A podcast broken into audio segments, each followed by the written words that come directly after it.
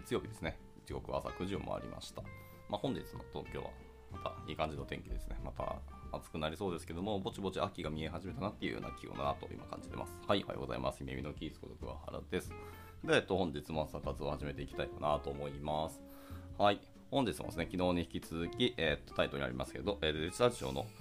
えー活動報告書の続きを読んでいきたいかなと思っております。はい、やっぱり、あのー文書量が多いので、なかなかの47ページの PDF なんですけども、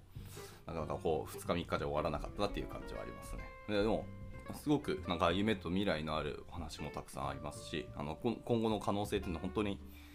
あのぜひ期待したいしあの、一緒に応援していきたいなっていうふうなことを感じるドキュメントですので、まあこのまま続きを読んでいきたいかなと思います。ではでは行きましょう。昨日で、えっとですね、活動成果と進捗のところの、まあ、いくつかを読んでたんですけど、今日はその続きですね。昨日はデジタルインボイスの普及定着のところまでであの時間がなかったのかな？あ、違うわ。えーデジタル田園都市国家構想の推進のところまで読んだんですけど、そこで止まったので、続いて、えーデジタル改革競争プラットフォームの活用というところから今日は入っていきたいと思います。はい。じゃあ行きましょう。えー地方自治体と、えー府省庁の、えー連携強化ですね。日本全体でのデジタル社会実現のため、え自治体職員と、え府省庁職員の連携を強化しますと。え1年の成果ですね、え全国の地方自治体職員や府省庁職員との連携を強化し、え意見交換を実施しましたと。で自治体職員のほか、え総務省、え内閣内閣官房などの、政府機関職員も、デジタル改革競争プラットフォームに、参加しましたと。ほう、すごいですね。総務省、内閣官房まで入ったんですね。ガチじゃん。はい。で、えっと、プラットフォームは、えーガバメントクラウド、マイナンバーカード、デジタルダン、ね、田園都市国家構想などの幅広いデジタル施策について、えー活発な意見交換が行われる、えー議論の場になっていますということですね。結構本格的ですね、こっちに関しては。内閣官房まで入ってきたってなかなかすごいですね。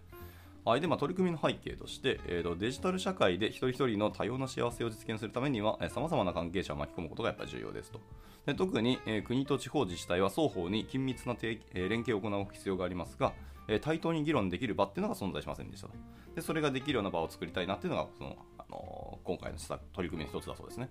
そして、まあ、デジタル改革、競争プラットフォームの活用ということですね。競争は共に作るですね。創造の層です。っていうのの競争のプラットフォームを作るというところでした。はい。まあでもなかなかどうなんでしょうね。やっぱその地方自治体とその総務省とか内閣官房とかが、まあ、同じ場にいたとしても、まあ発言力というか、あのまあ、その心理的な発言のバイアスはやっぱかかる気はしていますけど、まあでもなるべくまず場を作って、あのお互いに意見交換するっていうところをスタートにすると思います。まあ、なかなかそれは、あのーすぐにそんな心理的なところが解決できるとはなかなか僕も思ってないですしね、あのまあ私の言葉にあの経験になりますけど、やっぱ僕はあの取締役やってたんですけど、あのやっぱりすぐに入った瞬間に、じゃあすぐにその場でバリバリこう発言できたりするとか、あの心理的な安全性かありつつ、えー、とその場に臨めるそんなわけはもちろんなくてですね、まあ、何回か参加する中であできてきたかなっていう感じはしますので、まあ、同じことだと思います。でもこれは時間が解決する気がしてて。でしっかりまずまずその場をあの作って運用していくってところがまあ重要だよなっていう感じはしましたね。はい。で、えっと、実績の数字も、えっと、載ってます、えーデジタル改革競争プラットフォームの参加自治体の職員数が3500人というところですごいけどこれを意見を吸い上げてその議論の場に持っていくってかなり大変だなとかエネルギー必要だという気はしましたね。でも逆に言うとここまでの人数がいるっていうのは本当にいろんな全国の自治体の人をちゃんと巻き込むっていうところにしっかり視野と重きを置いてるっていうのも感じましたね、まあ、人数が多いけど実際にじゃああの全全自治体行けたのかっていうのはまだ分かんないですけどね。はい、で一応その自治体のところですけど1100の、え市町村の、え自治体数だそうです、えー市町村数って今全国いくつあるかちょっとわからないですけどそれでもバラバラにピックアップしたところでも1100自治体数っていうのはかなりすごいですね。うん。なんか割と広い県のカバーをしてるんじゃないかと気はしましたねこの数字を見ても。はい。であとは参加の府省庁数で17機関だそうですね。はい、っていうところです。府省庁はちょっと僕、あんまり詳しくないんですけど、17機関ってどうなんですかね、すごいんですかね？はい、ちょっと僕は分かりませんが、まあ、少なくとも、まあ、全部ではないし、全国を網羅できては多分ないんでしょうけども、まあ、できてたら絶対こうやって書いてるはずですので。ないんですけど、それでもここまでの人数をまずあのこの1年間でえっと成果として達成できたっていうのは、本当に大きな、あのー数字なんじゃないかなと思ったりしました。はい、で今後の展開ですね、えー自治体システムから、えー直接アクセスを可能とするシステムの改修というのを一応やってますと。でこれは2002年度中なんで、いや、22年度なんで、今年度中ですね。であとはもう一個、各関係府省庁との連携強化ということです。ここはもう引き続き今の方針のまま、あの今後今後の方針を進めていくというところだそうです。はいまあ、本当に自治体と、そうです地方の自治体と府省庁の連携を強化するのは本当に必須だと思いますね。あの結局、地方自治体の意見をちゃんと上上の方というか、あの府省庁が把握できているのかっていうのは結構重要だったりするので、その意見の吸い上げの場ができたっていうのは本当に大きいなと思いました。はい、じゃあ続いていきましょう。続いては、えーデジタルの日っていうものをあの実施したそうです。はいまあ、これはなんか皆さんももしかしたらご存知かもしれないですね。はいえー社会全体でデジタル化を進める、え社会全体デジタル化について、え定期的に振り返り、体験し、見直す機会というのをあの提供してきましたよってことを言ってます。はい、でこの1年の成果として、え日本社会全体でデジタルのことを考えるデジタルの日っていうのを実施していきましたと。まあ、これイベントのことですね。はい、でデジタル関連の技術サービスを利用したさまざまな取り組みを実施し、社会のデジタル化に向けた、えー機運っていうのを向上させましたよと。でやったのは2021年の10月の10、11日っていう2日間ですね、に分けて、えやったそうです。で、まあ、取り組みの背景としては、まあ、やっぱ誰一人取り残されない人に優しいデジタル化っていうそのミッションのためには、えー社会全体としてデジタル化への機運を高める必要があるっていうところで、まあ、そういう草の根になるかもしれないですけどデジタル化の機運のイベントを行ったっていうところだそうですね。はいまあ、こ右に、えっと、写真ですね、あの実際にイベント日に行った、えっと、いくつかの写真がこうバーッと飾られているので、あのまあ、興味ある方はこの PDF また見てもらえればと思います。はい、で今後の展開として、えー、とデジタルの日っていうのを今年も実施するそうですね。えー、と今年の10月2日、3日に分けてやるそうです。来月ですね、ちょうど。ほんもう1ヶ月切ってますね。はい、ところそうです。で、えっと、デジタル月間での、えー賛同企業、団体による取り組みっていうのもやりたいと。これ、これも来月やるらしいですね。はい。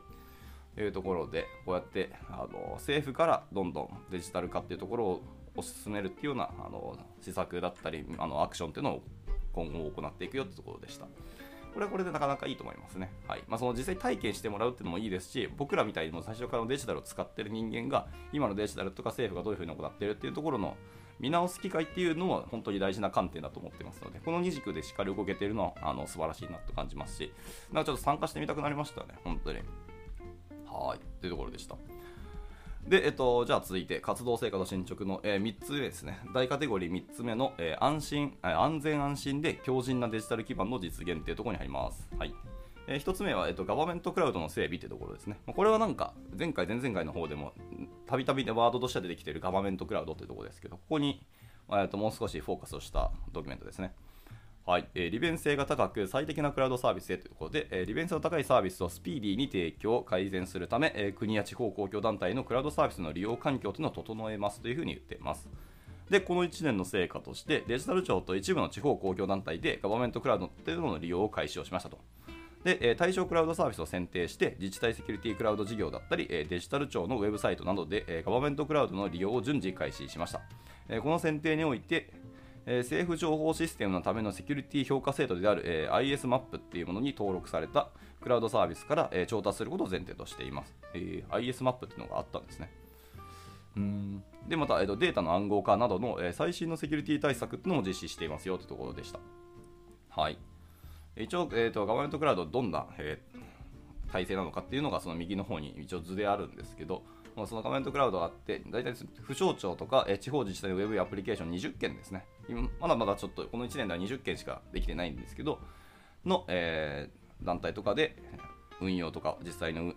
開始したそうですね、利用っていうのを使っていたそうです。でまあ、いわゆる共通的な基盤とか機能ですね。はい。まあ、IaaS だったりで、えー、PaaS だったり SaaS だったりみたいなところ提供していて、えー各 A 市、B 市、C 市みたいなところのデータと、えーその辺のデータそのものと,、えー、とその C そのもので連携をしていくような感じになってるそうですね。はい。なんかまあ団体といっても、やっぱ市って書いてる時点で、まあ、まだ多分東京都な都内かな？か、まあ、いくつかの県だけな気はしますね。もしかしたらあの政令指定都市だけかもしれないですけど。はい、ってところです。まあでもそこで一旦その共通的なあのガバメントクラウドの基盤、IaaS、PaaS、SaaS ってところの連携を今回は行ったっていうところだそうです。はい。で、えっと、取り組みの背景ですね、えー、現在、行政機関というのはそれぞれ独自に業務システムの開発とか保守運用を行ってますけど、えー、これにより提供するサービスの利便性だったり、えー、柔軟性、安全性、スピードに、えばらつきがあるほか、え各機能の各機関かの業務やコストの負担もやっぱ大きくなってたってところがありますと。なので、まあ、共通化をしたいなってところだそうですね。で、今後の展開として、各政府、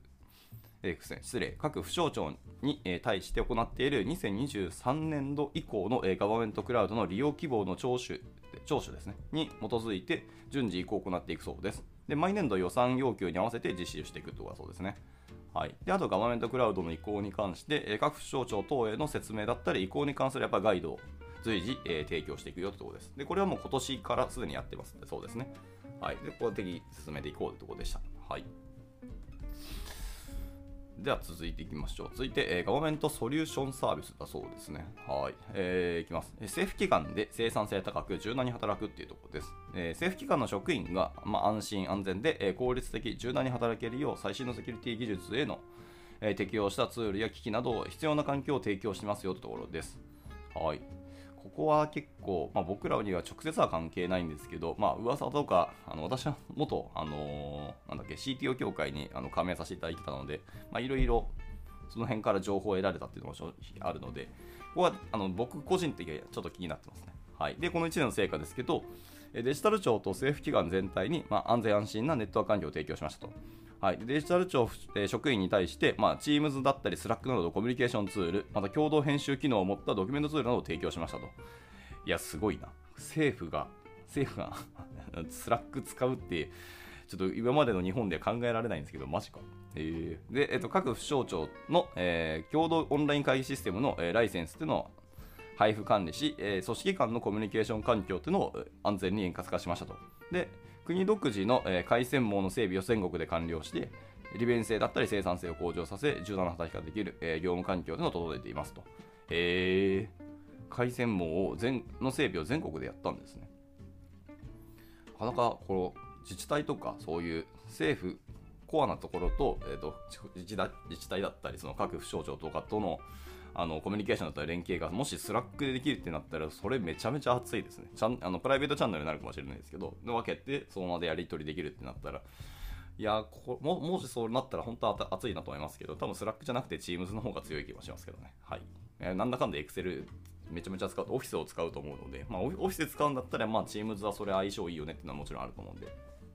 まあ、どっちにしろ、メールからチャットに、あのー、政府の方からもなったらすごく面白いなと思いますね。はい。で、えっと、取り組みの背景ですね。新型コロナウイルス感染拡大を契機に、やっぱりリモートワークなどのデジタル化がやっぱ加速したと。で、行政機関ごとに整備してきたその LAN システム及びネットワーク環境では、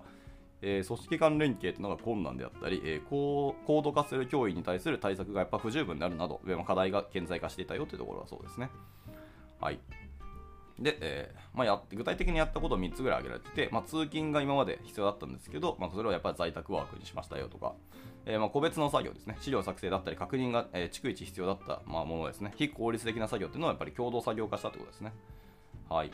で、最後、対面の会議っていうのはやっぱりそのウェブ会議、オンライン会議にして、まあ、開催準備も簡単になったし、まあ、移動移動時間も不要になったし、まあ、会議室を確保しなくてもよくなったみたいなところですね。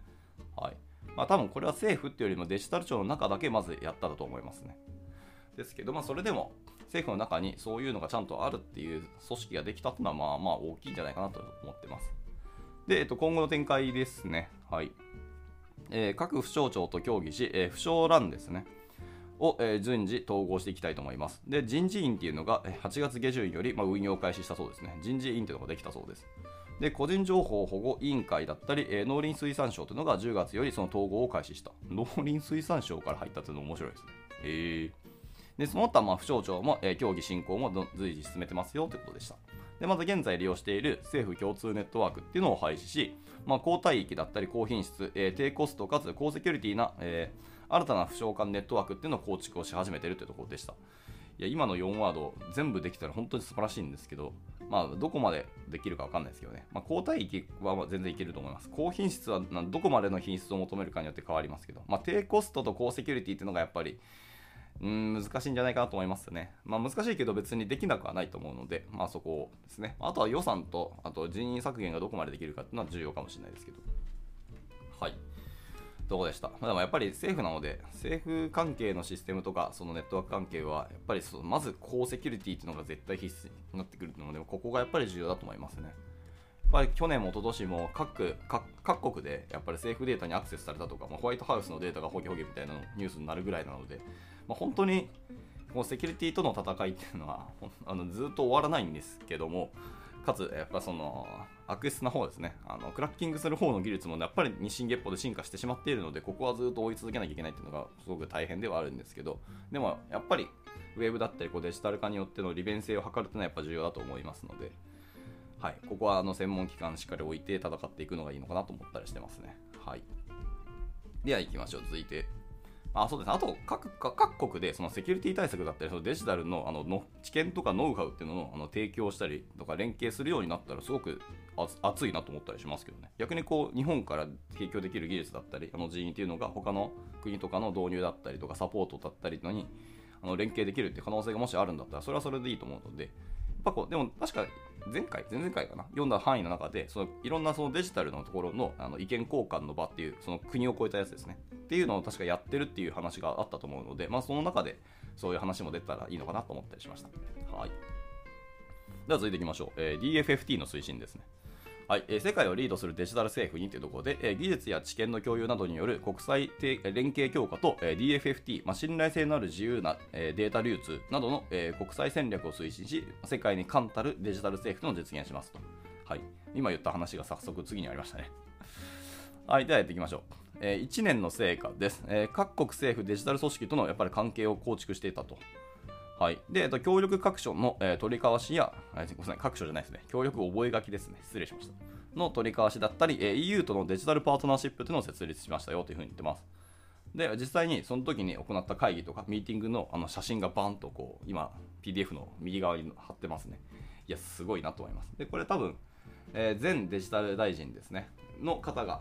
女性の方ですね。すみません。名前忘れてしまって申し訳ないんですけど、方が、えー、と参加されてますね。はい。で、えっと、ドイツの G7 デジタル大臣会合への大臣の出席だったり、えー、これどこだ？すいません。アマって書いてあるどこの国でしたっけ？忘れました。もう申し訳ない。えー、G20 のデジタル大臣会合への対応だったり、えー、日本のデジタル大臣兼サイバーセキュリティ大、えー、担当大臣として、えー、初のアメリカ訪問をしたりとか、えー、各国の関係閣僚との、えー、二国間会談だったり、えー、在日大使などとの、えー、会談による関係の構築、まあ、協力覚書 MOC の、えー、署名だったり、えー日 EU デジタルパートナーシップというのを設立しました。まあ、これらに基づき、相手先機関との議論を通じ、さまざまな学びを得るとともに、日本からの貢献も果たしていますというところで、はい。やややってましたね。はい。政府としても。そこは当たり前に重要だというところだったので。いや、これは本当に熱い話だなと思います。日本もしっかりこんあのデジタルに本格的に取り組んだよっていうことでアピールも多分できたと思いますので。だって、えっ、と、もうちょっと日本のね、デジタルに関する評価っていうのも変わってくれたらいいなと思いますし、やっぱ日本とそういうところで、なんですかね、まあ、海外との仕事が増えてくれたらいいなっていうちょっと、あの一末の、一末じゃないですね、ちょっと期待をしたいなと思いました。はい、で、取り組みの背景ですね、えー、国境を越えたデータの流通量とかやっぱり増大する中において、まあ、不正アクセスだったり、まあ、不正利用などのセキュリティプライバシー上のリスクがやっぱ高まっていますとで信頼性のある自由自由なデータ流通の実現のために、国際間におけるルールの具体化がやっぱり必要になります。で、各国もデジタル化にあたっては、あの同様の課題に直面していて、まあ、協力して解決に当たることがやっぱ求められていますよということで、まあ、この世界的な課題だったんですね、これはもう本当に。というところに日本もしっかり入って一緒に協力していきたいというところでした。で、今後の展開として、まあ、日本でも G7 デジタル大臣会合の主催ですね。日本の方で今度は主催したいと。でこれは2023年に行う予定だそうですね。はい、な来年に行うってところなので、まあ、そこにちょっと期待をしたいなと思いますし、やっぱ注目をしておきたいなと思いますね。で、あと続いてあの DFFT ですね。信頼性のある自由なデータ流通のやっぱ具体化を推進していってところですね。まあ、まだ、あのー、構想段階だと思うので、そこを具体化ってところですね。で続いてその2国間の協力覚書だったり、そのデジタルパートナーシップの関係強化だったり、今後のもっともっと拡大をしていこうというところですね。はい。で最後、えー、専門家間のワークショップだったり、共同プロジェクトの推進というところですね。すいません。で、そうですね、専門家間のワークショップっていうのがあるんだったら、それ、どこまでその民の人間が参加できるか、一般の人間参加できるかわかんないですけど、もし参加できるんだったら、そのやっぱり各、あの少なくとも有名企業だったり、日本の IT 企業の中の、まあ、いわゆるあの売り上げがトップのレベルの数社とかの方々とかその CTO の方々がせめて参加できてそこからあの知識とかあの技術っていうところをどんどんどんどんあの伝播してくれるような仕組みになってくれたら僕は嬉しいなと思ったりしますね。実はあの有料でいいので、有料だったら全然お金を払っていきたいと思いますので、はい、そこら辺の技術の共有ところをもしある学べる機会があるんだったら、そのが学びに行きたいなと思ったりしました。はい。まあ、これはどうなんでしょうね、わかんないですけど、まあ、今後のちょっと可能性に期待したいなと思いました。はい、で以上で、えっ、ー、と、セクションに、えっ、ー、と、セクションじゃないですね、えー、章か、第2章の活動成果と進捗ってところが終了で、続いて、え、3つ目ですね、組織づくりのところに入っていきたいなと思います。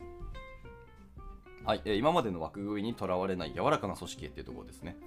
に入っていきたいと思います。で、えっ、ー、と、まずは大カテゴリーですかね。いきましょう。えー、組織改革の自信のところに入ります。え、組織体制だったり、組織文化だったり、働く環境を作るところで、えー早速テキストだらけで、ちょっとあれなんですけど、まあ、頑張って読んでいきましょう。えー、組織体制のところです、えー、デジタル領域に専門性を持つ民間人材を採用するため、えー、これまでの行政の、えメンバーシップ型雇用とは異なる、えジョブ型の、え採用手法というのを確立しましたよと。いや、素晴らしいですね。で採用倍率はやっぱ平均20倍以上で、え内定受託率は9割以上達成しました。結構じゃあ皆さん、あのやっぱり政府の方に仕事を、まあ、したいというか、やっぱり貢献したいというか、日本のデジタルのところにあのしっかりあのコミットをしていきたいっていう方が多かったのかな、実際は。やっぱ20倍以上ってかなりすごいですからね。はい。まあ、大きい貢献ができるっていうところですね。まあ、これこそやっぱやりがいかもしれないですけど、本当に皆さんが皆さんに影響できるようなあの貢献ができるってところで、まあ、これは応募数高くてもそうなんだろうなと思うし、まあ、そういう結果が出たっていうのはすごく嬉しいあのお話だなと思いましたね。はい、日本の未来についてすごい可能性を感じたなと思います。でまた、えーと、プロジェクトの、えー、優先順位の変更に応じて、やっぱり機動的に、えー、人員を配置でき、えー、個々人のパフォーマンスが十分発揮されるための、えー、組織体制とリソースマネジメントの体制というのを構築していますよということでした。はいでまあ、通年採用だったり、採用広報だったり、えー、マトリックス組織だったり、まあ、リソースマネジメント体制だったりというのを結構やってきたよということですね。はい、民間の専門人材の年間を通じたジョブ型雇用を実現したとか、えーと、オウンドメディアとか、まあ、イベントを通じた対外的な発信ですね。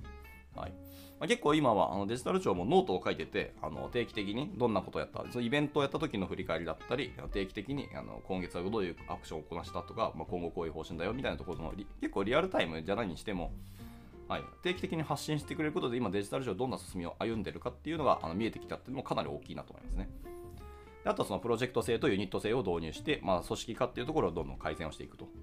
で、あと機動的な人員配置のところは、まあ、さっき言った通りですね、ってことです。はい、で続いて、あと組織文化ですね。組織文化ですけど、えー、多様な人材が集まる、え、デジタル化においては、まあ、全員が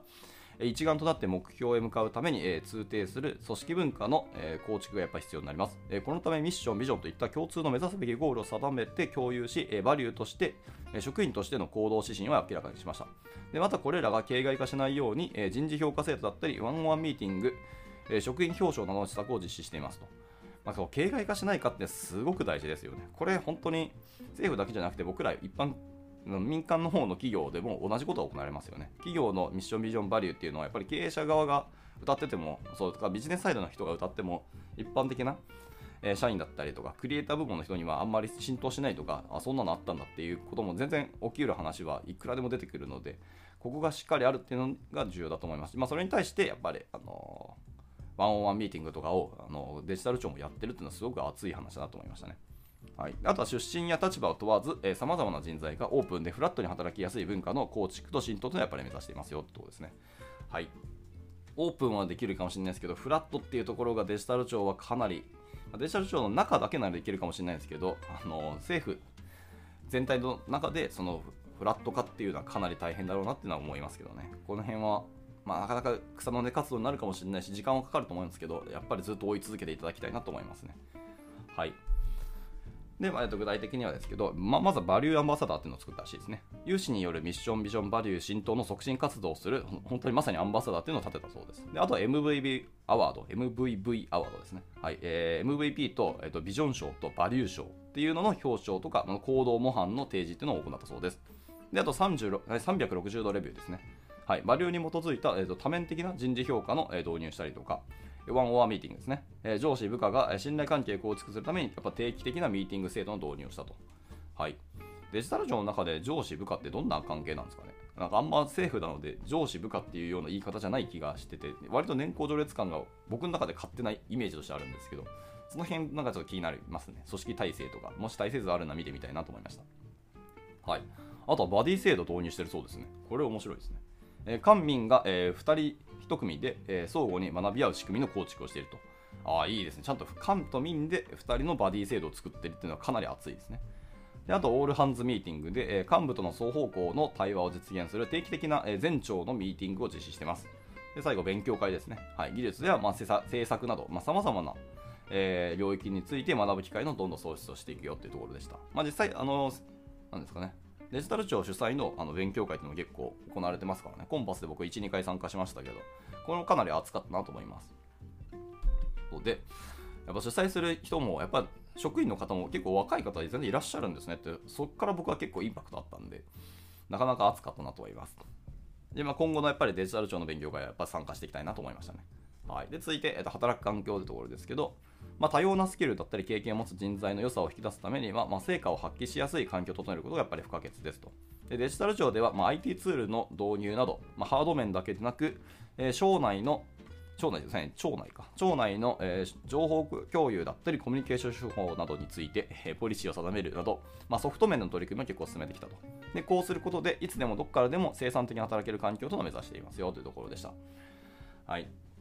でと具体的には、えーと、オンボーディングですね、えー、入庁後にすぐ活躍できる、まあ、環境整備っていうのを行ってますと。あとは人事 SARS の導入ってころで、まあ、人事情報や、えー、組織構造の可視化とともに、まあ、手続きのワンストップ化っていうのをやってきたそうです。で続いて、えっとリモート関係ですね。まあ、オンラインでやっぱ会議や議論できる環境の構築したり、まあ、チャットツールでチャットを用いたコミュニケーションのえ導入浸透ですね。まあ、これさっき言ったあの Teams と Slack だと思います。まあ、Teams と Slack 分けるのか、あの別々、両方使うのかよくわかんないですけどね。なんか僕はこっち、僕はこっちってなんか分けるんだったらちょっとそれはそれでなんか頭こんがらがりそうだって気はしますけど。はい、あとコミュニケーションポリシーです。え、情報共有だったり、まあ、コミュニケーション手法のやっぱガイドラインを作ったそうですね。まあ、これは割と細かいとこなんですけど、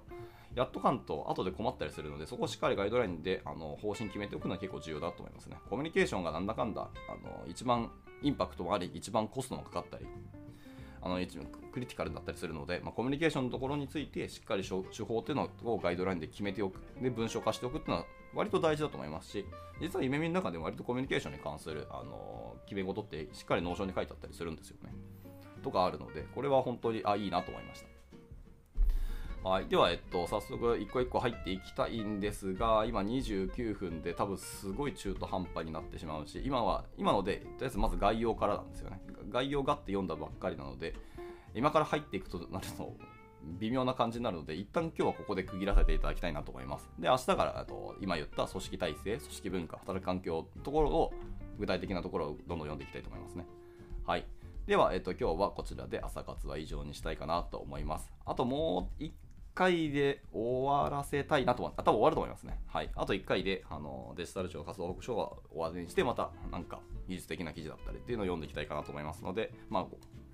興味ある方はご参加いただければなと思いますし、まあ、やっぱりこのドキュメント本当に素晴らしくよく書かれていてまとめられてますので皆さんの方でも読んでいただいてあの自分なりのあの解釈だったり咀嚼だったりそこから、えーと、情報収集しに行くのが本当にいいと思いますので、まあ、その先駆けとなって、まあ、こうやってやってますけど皆さんの方でも読んでいただければなと思います。では、えーと、今日から月曜日ですね。はい、また1週間頑張っていけたらなと思います。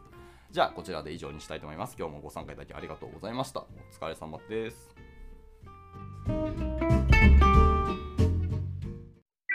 And now, a short commercial break. 現在、エンジニアの採用にお困りではありませんか？候補者とのマッチ率を高めたい、辞退率を下げたいという課題がある場合、ポッドキャストの活用がおすすめです。音声だからこそ伝えられる深い情報で、候補者の興味関心を高めることができます。株式会社ピトパでは、企業の採用広報に役立つ、ポッドキャスト作りをサポートしています。気になる方は、カタカナでピトパと検索し、X またはホームページのお問い合わせより、ぜひご連絡ください。